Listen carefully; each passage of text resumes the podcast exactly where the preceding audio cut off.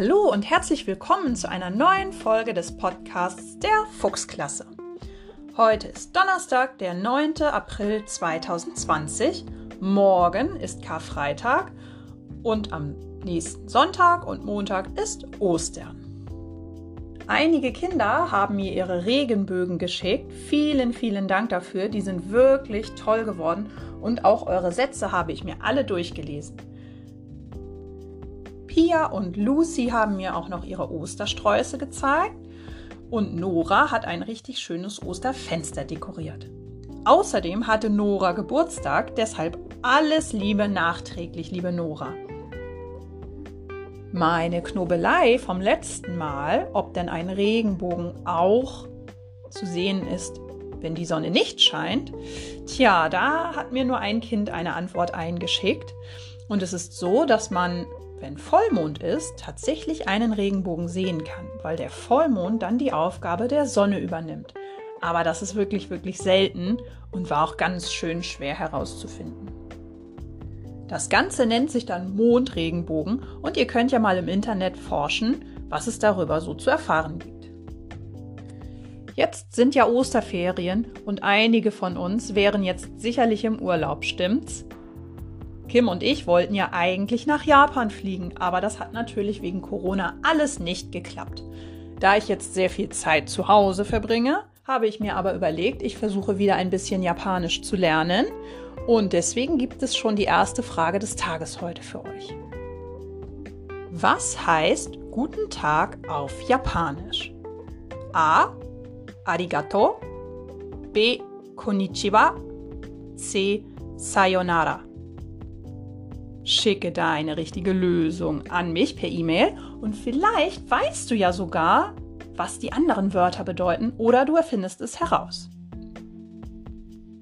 Vielleicht hast du auch noch Lust zu forschen, was guten Tag in anderen Sprachen heißt und willst mir deine Ergebnisse auch einschicken. Wer von euch schafft es denn, die meisten Sprachen herauszufinden? Beim nächsten Mal werde ich auf jeden Fall auflösen, was diese drei Wörter auf Japanisch bedeuten. Und wenn ihr Lust habt, bringe ich euch noch ein bisschen mehr bei. Dann habe ich euch heute mal wieder ein kleines Experiment mitgebracht. Ihr braucht dafür die folgenden Sachen. Du brauchst ein wenig Salz, ein bisschen gemahlenen Pfeffer, einen Teller, ein Wolltuch oder ein Seidentuch und einen Plastikstift. Oder einen Luftballon. Damit geht es auch. Auf den Teller kippst du nun ein klein wenig Salz und ein bisschen Pfeffer und mischst das Ganze gut durch. Wetten, dass du es schaffst, den Pfeffer wieder vom Salz zu trennen? Da gibt es nämlich einen kleinen Trick. Wenn du den Plastikstift nun an dem Wolltuch oder an dem Seidentuch reibst und dann damit langsam dicht über den Teller drüber schwebst, dann zieht der Stift die Pfefferkörner an. Probier es einmal aus. Das Ganze funktioniert auch mit einem Luftballon, wenn du den vorher an dem Wolltuch reibst. Wenn du aber zu dicht am Teller bist, dann äh, bleiben auch die Salzkörner an dem Stift haften. Du musst es also ein bisschen ausprobieren, denn die Pfefferkörner sind leichter als Salz und deswegen springen sie als erstes hoch an den Stift. Aber wie funktioniert das Ganze eigentlich? Elektrizität ist nämlich nicht nur das, was als Strom aus der Steckdose oder aus der Batterie kommt. Elektrizität ist eine Naturkraft und kommt ganz natürlich in unserem Universum vor. Alles um uns herum besteht nämlich aus Atomen. Das sind ganz, ganz kleine Teilchen, die elektrische Ladung in sich tragen. Der Kern eines Atoms ist positiv geladen und zieht Elektronen an, die negativ geladen sind. Da sich die, Ele die Nochmal, da sich die Ladungen gegenseitig aufheben, ist ein Atom elektrisch neutral. Deshalb spüren wir die Elektrizität um uns ziemlich selten, weil die Ladung der Atome meist ausgeglichen ist. Aber wenn sich bestimmte Objekte berühren oder aneinander reiben, dann können allerdings Elektronen überspringen. Und dann entsteht statische Elektrizität. Das hast du schon bestimmt sehr oft gemerkt. Zum Beispiel kann ein Kamm die Elektronen von den Haaren aufnehmen und dann können die Haare zum Beispiel knistern oder so zum Kamm hinfliegen. Manchmal habe ich das auch mit Schülern.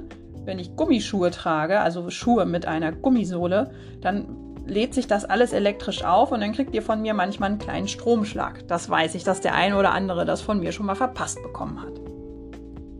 Diese statische Elektrizität, die wurde schon vor über 2500 Jahren in Griechenland erforscht. Damals entdeckte Thales, dass Bernstein kleine Strohstücke anzog, wenn er ihn vorher mit einem Tuch gerieben hatte.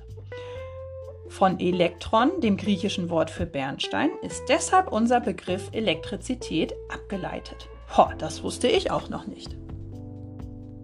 Weil sich im ersten Teil des Podcasts heute alles um Sprache gedreht hat, habe ich noch eine Knobelei des Tages für dich. Wie verständigen sich eigentlich Bienen in ihrem Bienenstock? A. Durch Summen, B. Durch Tanzen oder C. Durch den Geschmack von Honig. Schicke deine Lösung an mich per E-Mail und beim nächsten Mal löse ich das auf, wie die Bienchen das machen. So, liebe Füchse, jetzt wünsche ich euch ganz wunderschöne Ostertage mit eurer Familie. Bleibt schön gesund. Ich hoffe, dass wir uns sehr, sehr bald wiedersehen werden. Und schickt mir noch eure Ostersträuße, wenn ihr noch welche habt. Bis bald, eure Frau Terpe.